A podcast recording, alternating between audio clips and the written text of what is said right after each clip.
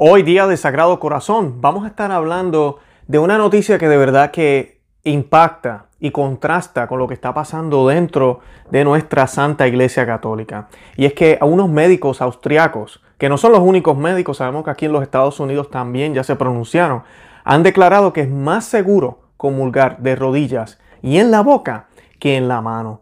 Y vamos a estar hablando también cómo todos estos sacrilegios y toda eh, la indiferencia y pues la falsa obediencia que se está dando en muchos lugares católicos hoy en día ofenden al Sagrado Corazón de Jesús. De todo eso vamos a estar hablando en el día de hoy.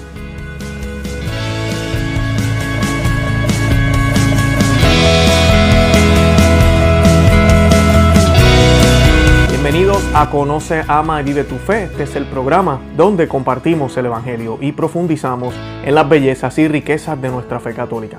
Les habla su amigo y hermano Luis Román y quisiera recordarles que no podemos amar lo que no conocemos y que solo vivimos lo que amamos. Hoy les voy a estar hablando del Sagrado Corazón de Jesús. Hoy es día del Sagrado Corazón de Jesús. Ojalá estén viendo este programa hoy 19 eh, de junio. Pero si no lo están viendo hoy 19 de junio, no importa, no se vayan, porque tenemos también noticias hoy. Vamos a estar dando una breve catequesis eh, del ah, Sagrado Corazón de Jesús. Pero además de eso, quiero compartirles una noticia eh, de unos doctores austriacos que acaban de declarar que la comunión en la boca, en la boca, es más higiénica y más segura eh, para, con, todo esto de los virus que, hacerlo en la mano. Así que a diferencia de posiblemente tu párroco o lo que están diciendo en tu país, eh, los obispos y los sacerdotes, estos médicos con eh, números científicamente están diciendo que es más seguro recibir al Señor en la boca. Así que de eso vamos a estar hablando hoy, cómo esto se relaciona con el Sagrado Corazón de Jesús. Pero para comenzar, yo quisiera que encomendáramos este, encomendáramos este programa eh, al Sagrado Corazón de Jesús, por supuesto. Pero lo vamos a hacer primero que nada con la intercesión de la Santísima Virgen. Y lo vamos a hacer a la luz de la oración de San Alcemo. Y la hacemos en el nombre del Padre, y del Hijo, y del Espíritu Santo. Amén. Oh bendita entre todas las mujeres, que vences en pureza a los ángeles, que superas a los santos en piedad mi espíritu moribundo aspira a una mirada de tu gran benignidad, pero se avergüenza al espectro de tan hermoso brillo. Oh Señora mía, yo quisiera suplicarte que, por una mirada de tu misericordia, curases las llagas y úlceras de mis pecados. Pero estoy confuso ante ti a causa de su infección y suciedad. Tengo vergüenza, oh Señora mía, de mostrarme a ti en mis impurezas tan horribles, por temor de que tú, a tu vez tengas horror de mí a causa de ellas. Y sin embargo, yo no puedo, desgraciado de mí, ser visto sin ellas entonces. Ahora y siempre, oh dulce corazón de María, sed la salvación mía. Estas gracias espero alcanzar de vos, oh corazón amantísimo de mi Madre, a fin de que pueda veros y gozar de Dios en vuestra compañía por toda la eternidad en el cielo. Amén. En el nombre del Padre, y del Hijo, y del Espíritu Santo. Amén. Bueno, y hoy día del Sagrado Corazón de Jesús, yo quisiera compartirles eh, unas palabras que compartió en el 1956, disculpen, 15 de mayo de 1956, el sumo pontífice, el Papa eh, San Pío, eh, Pío el Papa Pío XII, no San Pío XII, Pío XII, estuvo compartiendo esta encíclica y pues quiero compartirles parte del texto porque me parece excelente, me parece una excelente catequesis. Yo les recomiendo a todos los que están eh, viendo el programa que se busquen la encíclica Aurietis Aquas, Aurietis Aqua de Pío XII sobre la devoción al Sagrado Corazón de Jesús. Es hermoso este documento, dice muchísimo. Eh, de por sí los invito también a que vean el, el, programa que hicimos sobre el Sagrado Corazón de Jesús. Estamos colocando el enlace en la descripción de este programa. Los que nos ven por YouTube, en la descripción del programa está el enlace. Tienen que darle a la flechita y ahí se abre eh, la descripción del video. Y entonces pues eh, ahí está el enlace. Además de eso lo vamos a estar compartiendo eh, por Facebook y Twitter, ya creo que lo hicimos. Y además de eso, vamos a tenerlo Eh, en la descripción también de los que nos escuchan por podcast va a estar ahí también disponible para los que escuchan la versión de audio. Eh, ese video lo hicimos el año pasado y utilizamos esta encíclica para hablar sobre el Sagrado Corazón de Jesús. También hablamos de las apariciones que estuvo o vio Santa Margarita María de Alacoque y pues eh, todo, todo eso lo, tocamos ahí. Además de eso hablamos también de cuán bíblico es el Sagrado Corazón de Jesús, porque el Sagrado Corazón de Jesús, la devoción al Sagrado Corazón de Jesús es bíblica, está en las Escrituras y se puede, eh, se puede ver de que la iglesia desde el principio siempre tuvo una devoción al Sagrado Corazón de Jesús. Y pues Pío XII toca un tema que me parece muy interesante porque él quiere tocar el tema de la humanidad y la divinidad del Señor, ¿verdad? Y, de la, y, habla de tres amores. Van a ver por qué él dice y habla de tres amores. Dice el Papa Pío XII, este culto no es otra cosa que una devoción afectuosísima al amor divino humano de Jesús en toda su amplitud, desde el amor increado e infinito hasta las palpitaciones de su corazón humano creado, que son como olas visibles y patentes que llegan hasta nosotros desde el mar inmenso de su amor.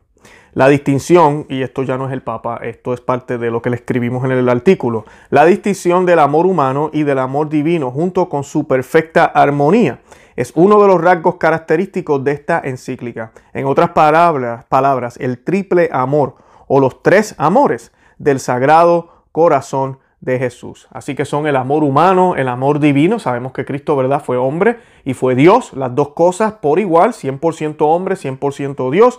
Y su perfecta armonía entre las dos. Porque no hubo contradicción. Eh, eso también es una herejía pensar que era un debate que había dentro de Jesús. Eh, era el padre, el hijo peleando contra el padre. No, no, no, no los liquides, aquí estoy yo. Eh, y no. Si vemos ante nuestros ojos lo que el Señor está haciendo, lo que Dios, un solo Dios trino, ¿verdad? Pero es un solo Dios está haciendo. Al ver las palabras de Jesús cuando dice, perdónalos porque no saben lo que hace, por ejemplo, desde la cruz, perdónalos porque no saben lo que hacen. Vemos ese, esa intención del Padre. Ok, yo acabo de enviar a mi Hijo al mundo para que todos sean perdonados y, yo mismo, yo Dios, ¿verdad? Eh, reconozco que ellos no saben lo que hacen y por, por los méritos de mi Hijo Jesucristo, les concedo la oportunidad del perdón, le concedo la oportunidad de la misericordia. Ahora, la, la clave aquí es, Jesús vino para todos, Cristo vino para todos, pero no todos se van a salvar. Esto es bien importante. Cristo vino para todos, pero no todos se van a salvar. Inclusive el Señor Jesucristo fue más más allá y dijo que no todo el que le llame a él Señor se va a salvar. No todo el que le, diga Señor, Señor realmente va a poder entrar a la boda, va a poder entrar al banquete. ¿Por qué? Porque no se trata solo de, de, aclamar al Señor, sino se trata de realmente creer en Él y seguir sus mandatos y seguir todo lo que el Señor nos enseñó y nos pide que hagamos y que le, seamos sus, sus, sirvientes básicamente, que respetemos que Él es Dios, así de sencillo. Y además de eso, el que no cree, pues no está obteniendo esas gracias porque no cree. Lo reniega.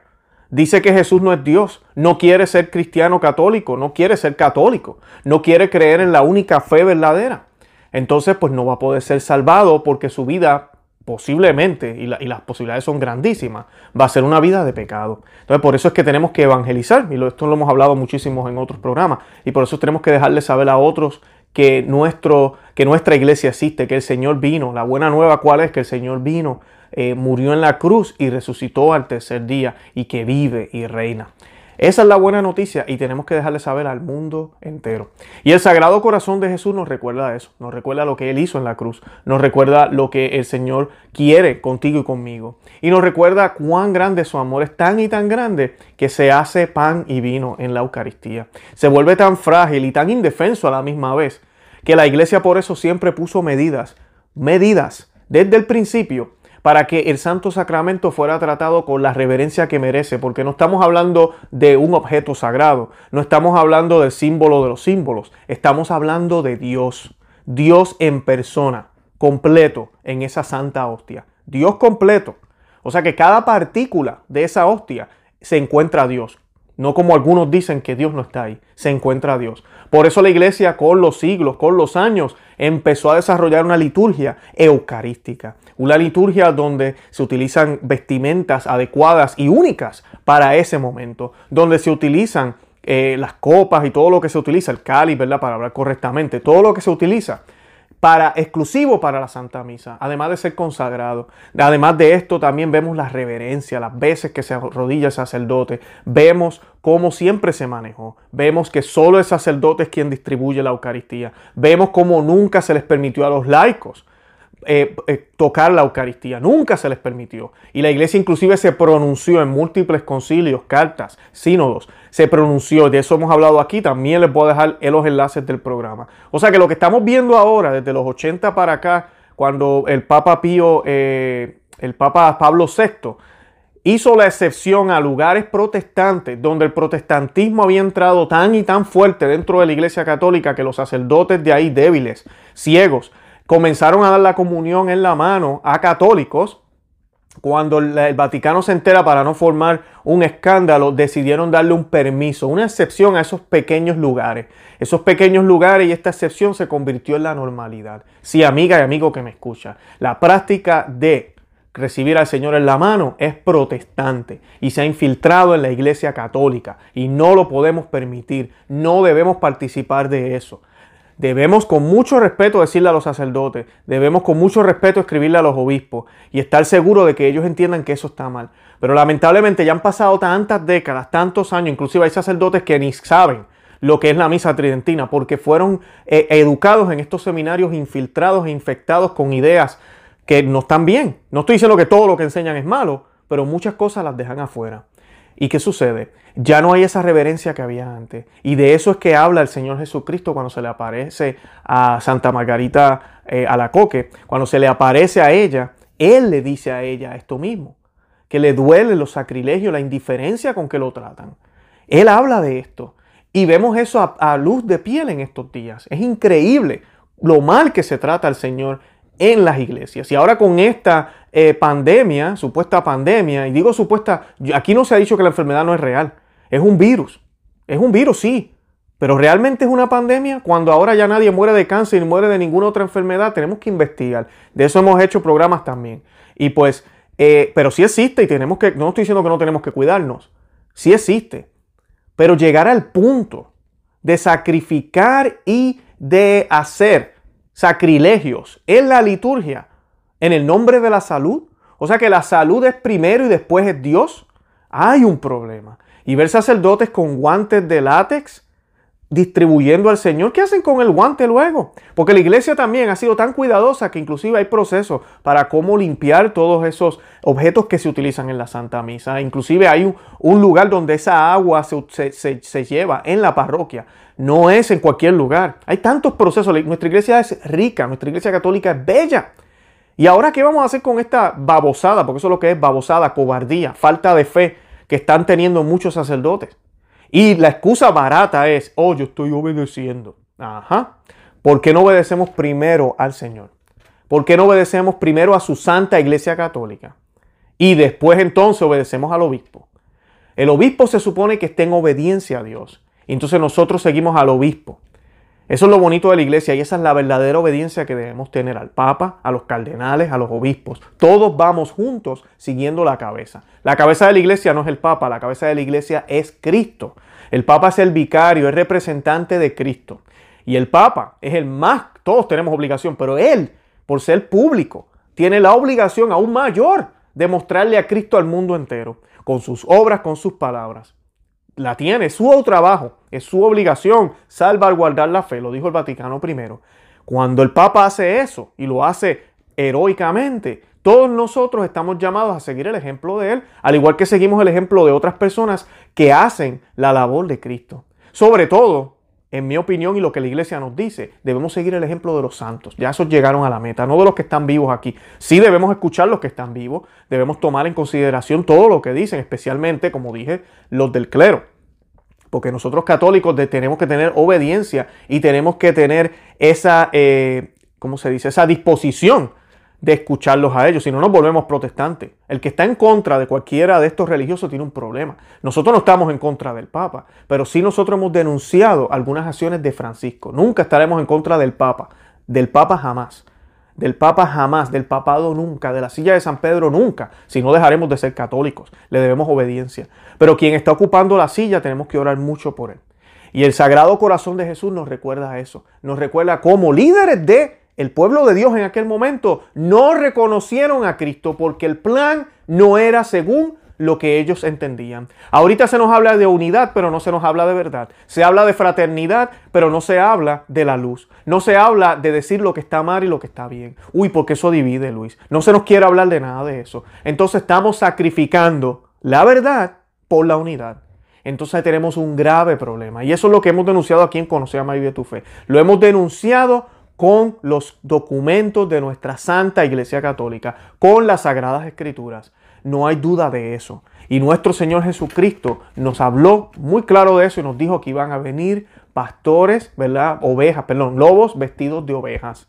Lobos vestidos de ovejas. Así que sabemos que esta es la verdadera iglesia católica, la verdadera iglesia fundada por Él. Y debemos glorificarnos y, gloriarnos, disculpen, y, y ponernos contentos, porque estos tiempos de apostasía son los tiempos de prueba.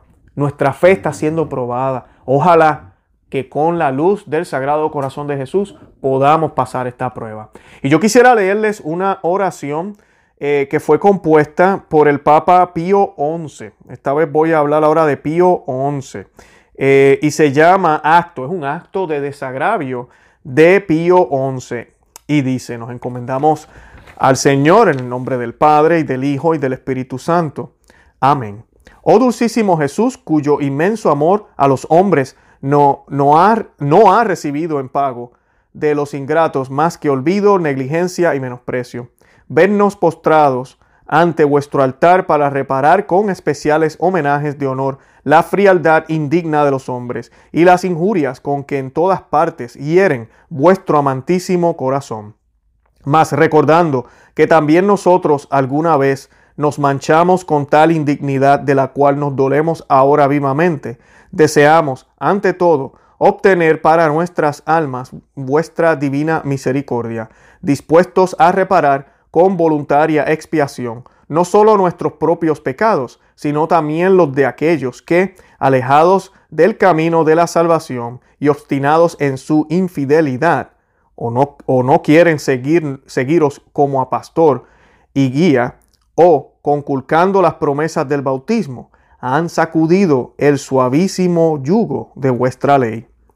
Nosotros queremos expiar tan abominables pecados especialmente la inmodestia y la deshonestidad de la vida y de los vestidos, las innumerables acechanzas tendidas contra las almas inocentes, la profanación de los días festivos, las execrables injurias proferidas contra vos y contra vuestros santos, los insultos dirigidos a vuestro vicario y al orden sacerdotal, las negligencias y horribles sacrilegios con que es profanado el mismo sacramento del amor, y en fin, los públicos pecados de las naciones que oponen resistencia a los derechos y al magisterio de la Iglesia por voz fundada.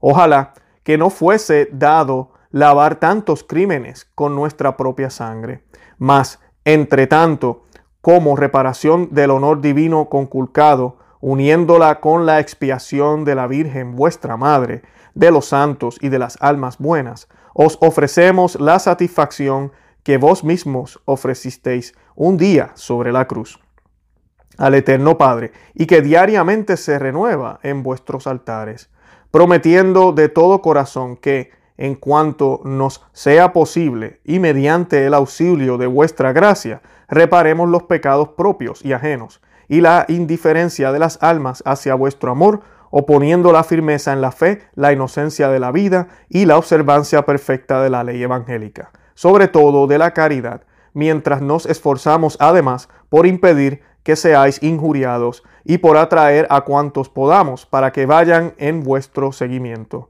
Oh benedísimo Jesús, por intercesión de la Santísima Virgen María, reparadora, os suplicamos que recibáis este voluntario acto de reparación concédenos que seamos fieles a vuestros mandatos y a vuestro servicio hasta la muerte y otorgadnos el don de la perseverancia, con el cual lleguemos felizmente a la gloria, donde, en unión del Padre y del Espíritu Santo, vivís y reináis, Dios por todos los siglos de los siglos. Amén. En el nombre del Padre y del Hijo y del Espíritu Santo. Amén. Bendito sea Dios. Hoy pues les voy a compartir ahora esta noticia de los eh, médicos austriacos y esto es increíble porque tienen que ser médicos, no sabemos inclusive si son creyentes, pero tienen que ser médicos que tienen que venir a decirnos a nosotros, oye, no, la manera más segura de recibir a Cristo es en la mano. A mí, en la boca, disculpen, es en la boca. La manera más segura es en la boca. Y, y, vamos a pensar nosotros espiritualmente, ¿tú no crees que es la manera más segura? Vamos a, vamos a pensar un poquito. Si yo digo que creo en la vida eterna, ¿por qué tengo miedo a la muerte? Digamos eso otra vez. Si yo digo que creo en la vida eterna, ¿por qué le tengo miedo a la muerte? Y yo sé, ustedes dirán, ah, eso es fácil decirlo frente a una cámara, ahí sentadito, tranquilo, en tu casa. Yo lo sé, yo entiendo lo que me estás queriendo decir, no sabemos qué tipo de muerte nos va a tocar, por eso es que tenemos que encomendarnos al, al Sagrado Corazón de Jesús para que tengamos una buena muerte. Pero es parte de, te guste o no, tengas miedo o no, y ojalá no lo tengas, te vas a morir. Todos nos vamos a morir. Entonces ese miedo tenemos que superarlo, porque es que como quiera va a pasar. Como quiera va a pasar es algo que tenemos que superar. Tenemos que pasar por la muerte. Entonces la pregunta es, si yo le tengo miedo a la muerte, posiblemente es porque no tengo fe. Y si yo no tengo fe, ¿tendré vida eterna? ¿El Señor nuestro Dios me concederá vida eterna? Esas son las preguntas que nos debemos hacer. Eso debería ser lo más importante. Y cuando tenemos esa prioridad organizada en el orden en que debe ser, estas cosas de cambiar lo que siempre ha sido, de hacer excepciones a la fe católica, a la fe cristiana, no pueden pasarnos por la mente porque para mí es más importante mi vida eterna. Para mí es más importante mi vida eterna. Yo no voy a caer en un pecado por salvar la carne. Nos, dijo nuestro Señor, ténganle más miedo a quien mata el alma que a quien mata la carne. Entonces estamos dispuestos a sacrificar nuestra alma por vivir unos añitos más aquí en la tierra. Una vez más les digo, yo no estoy diciendo que no tomemos las precauciones, ¿verdad? Que hay que tomar. No estoy diciendo eso. Pero llegar al punto de no asistir a la misa con toda la intención llegar al punto de recibir al Señor con los pies si me lo piden, con la oreja si me lo piden, porque así no me voy a morir. Hay un problema. Mira, mejor no comulguemos entonces. No comulguemos, recibamos al Señor espiritualmente. Y cuando estemos listos como comunidad, entonces lo recibimos dignamente. No estoy muy de acuerdo con esa opción, la estoy diciendo, pero no estoy de acuerdo. Hay muchísimas iglesias aquí en los Estados Unidos donde yo voy. Se está haciendo la comunión como debe ser. E inclusive aquí en otra ciudad, en Tampa, también estaba mirando en, en la página web de ellos, misa tridentina tiene que ser en la boca y ahí lo dice. Lo único que le están pidiendo es a las familias que cuando se vayan a reclinar en el, reclinatorio, a arrodillar, que estén un poquito separadas entre familias. Eso es todo lo que están pidiendo. Porque el Señor merece dignidad y cuidado. Él primero y después yo. Él primero y después yo. Pero ahorita es todo al revés. Nosotros primero. O oh, no, yo tengo que ir a la iglesia, pero, pero yo quiero estar seguro. Yo quiero estar cómodo. ¿Por qué? Porque nos llevan ya décadas dejándonos escoger la música, dejándonos escoger cómo vamos a ir vestidos, dejándonos escoger todo, entonces pues ya ahora yo también escojo cómo yo voy a recibir al Señor. Ya no es Él quien se da, soy yo quien lo agarro. Y yo lo agarro como a mí me dé la gana. Aquí hay un problema, que se, que se transportan Adán y Eva, quienes agarraron, porque esa es la palabra, agarraron, tomaron del fruto, sin el permiso debido de Dios, como Dios quería darles el fruto en algún momento, sin el debido permiso de Él. Qué pecado grave. Y es exactamente lo que estamos haciendo algunos católicos en algunas partes del mundo. Y dice la noticia, un grupo de médicos católicos ha pedido a la Conferencia Episcopal de Austria que levante la provisión de comulgar en la boca durante la pandemia. Argumentan que dicha forma de tomar la comunión no solo no es más peligroso que tomarla en la mano, sino que además es más saludable si se hace de rodillas. Y me escuchen eso. En Austria, un grupo de 21 médicos católicos ha apelado a la Conferencia Episcopal del país que se levante la provisión de facto de la comunión en la boca que se dictó hace unas semanas debido a la epidemia del, coronavirus. En una carta a Vico, los galenos recuerdan que en Italia el profesor Filippo María Bossia, presidente de la Asociación de Médicos Católicos de Italia, hizo una clara declaración sobre este tema en mayo. Como médico estoy convencido de que la comunión de manos es menos higiénica y por lo tanto menos segura que la comunión en la boca. Lo que es seguro es que las manos son, las partes del cuerpo más expuestas a los patógenos. Los médicos austriacos están de acuerdo con esta valoración y recuerdan que es parte del rito tradicional que el sacerdote se lave las manos en la sacristía inmediatamente antes del comienzo de las Santa Misas. Solo él toca el cáliz y el copón. Después de la consagración mantiene los dedos eh, cerrados, los dedos pulgar e índices, que antes ha vuelto a lavar ritualmente con agua hasta después de la comunión, por lo que no toca nada con ello excepto la hostia consagrada. Los sacerdotes que celebran el rito tradicional o misa tridentina tienen tienen experiencia en la administración de la comunión oral y prácticamente nunca han tenido contacto con la boca del comulgante. Sin embargo, si esto ocurre, el sacerdote será responsable y teniendo en cuenta la situación actual, puede interrumpir la entrega de la comunión y se limpiará las manos.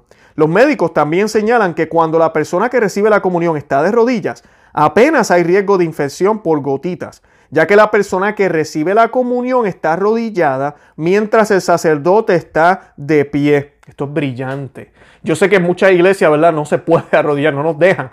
Qué hermoso. La razón por la cual yo tengo cinco parroquias cerca de mi casa. Yo creo que yo he compartido esto ya aquí en el canal. Y yo no voy a ninguna de ellas. Me quedan a 15, 20 minutos, algunas a media hora. Yo voy a una que me queda casi una hora. Y a veces visito otra en Tampa, también a una hora y 15 minutos que me queda cerca del trabajo, pero me queda lejos de donde yo vivo. ¿Por qué voy ahí? Muchos dirán, ah, porque a Luis le gusta el latín, a Luis le gustan los cantos gregorianos, ay, Luis es todo como eh, old school, como dice vieja escuela. No, nada que ver. Lo más que a mí me, me, hace ir a estos lugares es la reverencia, es el poder recibir al Señor como debe ser, como Dios. Él es Dios. Yo no voy a recibir al Señor como recibo galletas o como recibo cualquier otra cosa. Yo voy a recibir al Señor como Dios. Y la iglesia nos ha enseñado por dos mil años cómo se recibe a Dios. Y es de rodillas y en la boca. Por eso es que voy a esos lugares. Claro, hay otras cosas importantísimas. El Padre eh, haciendo la misa directamente al tabernáculo, observando a Cristo, hacia Cristo, ¿verdad? Ad oriente. En vez de tener el tabernáculo en un closet al lado escondido. O sea, todos esos aspectos también influyen muchísimo y hacen que lo que se presenta, que debemos creer por fe primero, no me tomen a mal, pero lo que se presenta coincide, es coherente con lo que creemos por fe. Porque lamentablemente con esta liturgia nueva que empezó en los 60, sí, amiga y amigo que me escucha, esta liturgia que se celebra en la mayoría de las parroquias apenas tiene unos 60 años. Es nueva, es un bebé. Pues ese bebé lo que ha hecho es que el 70%, 70% de las personas no crean en la presencia de la Eucaristía. Y todos me dirán, ¿cómo que ese bebé? Eso no es ese bebé. Sí es ese bebé. Porque cuando yo voy a una iglesia donde todos están en pantalones cortos, brincando y saltando con una tamborera, Además de eso, no se arrodillan al frente del tabernáculo porque ni siquiera el tabernáculo ya está en el altar. Entonces, ¿qué estamos haciendo? Esto es simplemente una, una, alabanza comunal. Estamos todos juntos en comunidad. Pero la Santa Misa, la Santa Misa como se entiende en la Iglesia Católica, como lo dice el Catecismo de la Iglesia Católica, inclusive el Nuevo, no es eso. No es eso. Los católicos podemos alabar también, yo no estoy en contra de eso. Pero la misa no es eso. La, la misa es la verdadera alabanza y adoración de una manera correcta, la manera en que el Señor la quiso. Ya que nos reunamos en una casa, en un lugar y con una guitarrita cantemos algunas canciones y si queremos aplaudir, eso es diferente. Yo no le veo nada de malo a eso, porque podemos, lamentablemente hay gente que aplaude a, canciones que no son buenas. Después que sean católicas, mira, excelente. Pero la Santa Misa no es lugar para eso. La Santa Misa, el centro, debe ser el Cristo. Como nos decía David Rodríguez en uno de los programas, ¿verdad? La nueva misa es antropológica, es centrada en el hombre. ¿ok? la, misa de siempre, porque no se ha ido, está ahí todavía, esa misa que ahora le llaman rito extraordinario, es cristocéntrica, centrada en Cristo. No es para mí, es para Él. Por eso el lenguaje también, porque es para Él. Es el lenguaje universal de la iglesia. Es la misma en todo el mundo. Ahí sí que no va a haber problemas de traducción ni nada de eso. Pero eso es tema para otro día. Pero me parece excelente que digan esto de rodillas. Y es verdad, tiene todo el sentido. El Padre está arriba, el comulgante está abajo. Además de que en la misa tridentina no hay que decir amén. Solamente el sacerdote es el que habla. Pero al yo estar abajo, ¿verdad? No hay riesgo de que me caigan la, saliva que tanto se habla, ¿verdad? De que puede haber un problema con eso. Eh, los médicos también eh, dicen, en este procedimiento estrictamente regulado existe, por lo tanto, menos riesgo de infección que cuando se administra la comunión de manos. El donante y el receptor están al mismo nivel, por lo que el riesgo de infección por gotitas es mayor. La mano del receptor han tocado previamente muchos otros objetos. Aquí están hablando de, de la comunión de pie y en la mano. Tocan muchos objetos, están al mismo nivel. Es más riesgo, es obvio. El obispo Schneider había hablado de esto muchísimo, el cardenal Burke habló de esto muchísimo, múltiples personas, teólogos han hablado de esto, es que es lógico. Eh, e inclusive, o sea, ahorita con la pandemia, con la enfermedad, ¿verdad? Eh, yo llego a mi casa, mi esposa me sirve comida, lo primero que yo hago es lavarme las manos, y si me las lavo como 100 veces todos los días, me cambio de ropa, estoy, ¿verdad? Tratando de hacer lo que uno puede hacer. Me siento en la mesa, y ustedes creen que con todo eso que ya me haya las manos, yo voy a coger la comida con las manos. Cuando yo estuve allá afuera, en el trabajo, tocando, saludando, haciendo un montón de cosas que uno hace en el trabajo, no, yo lo hago pues con los utensilios que tengo que hacerlo y en la boca, porque es lo más higiénico, obviamente. Mi boca no está en todos lados, pero mis manos sí. Mis manos tocan muchas cosas, muchos objetos. Los doctores recuerdan además una carta de la Congregación para el Culto Divino de la Disciplina de los Sacramentos del 3 de abril de 1985. Y la carta dice, la sede apostólica se adhiere al modo tradicional de administrar la comunión en toda la iglesia. La misma congregación afirma en el 2009 que los fieles siempre tienen derecho a recibir la comunión en la boca y que no está permitido rechazarla. Aquí no se menciona ninguna excepción como una pandemia. Y es bien importante eso. Eh, que nosotros ya hemos compartido eh, el documento aquí, se los voy a colocar también en la descripción para que lo tengan. Pero es bien importante esto, de que la comunión es un, es un derecho en un sentido del comulgante. El sacerdote no tiene derecho a, a, decirte, no, no vas a comulgar porque la quieres recibir en la boca. No tiene el derecho. Y así diga que está en obediencia supuestamente por el obispo, porque el obispo es un desobediente. Porque la iglesia, la iglesia, nuestra madre, dice que todo comulgante tiene el derecho de recibirlo de la manera tradicional, que es la preferida de por sí. Esto de la mano, ya se los mencioné al principio, es una infiltración protestante y fue una excepción. No hay un solo concilio, una sola encíclica, no hay nada que diga que recibirlo en la mano es lo más digno, que debemos recibirlo en la mano porque en la mano entonces las manos de Dios nos van a tocar y en la mano entonces podrás alcanzar porque a través de la mano podremos eh, presentarle a Dios. No, nada de eso está, porque ¿saben por qué? Porque es irreverente, porque es una falta de respeto, porque mis manos no están consagradas. ¿Saben qué es esto? Esto de la comunión en la mano es un ataque al sacerdote. Por eso ahora tenemos ministros extraordinarios, tenemos a Raimundo y todo el mundo distribuyendo la Eucaristía. Entonces, ¿para qué tenemos sacerdotes? Simplemente para decir una oración y consagrar. Eso es todo. Todo lo demás, usted se va a una iglesia no sordo, todo lo demás ya lo están haciendo los laicos. colocan, preparan el altar. Hemos visto hasta mujeres preparando el altar.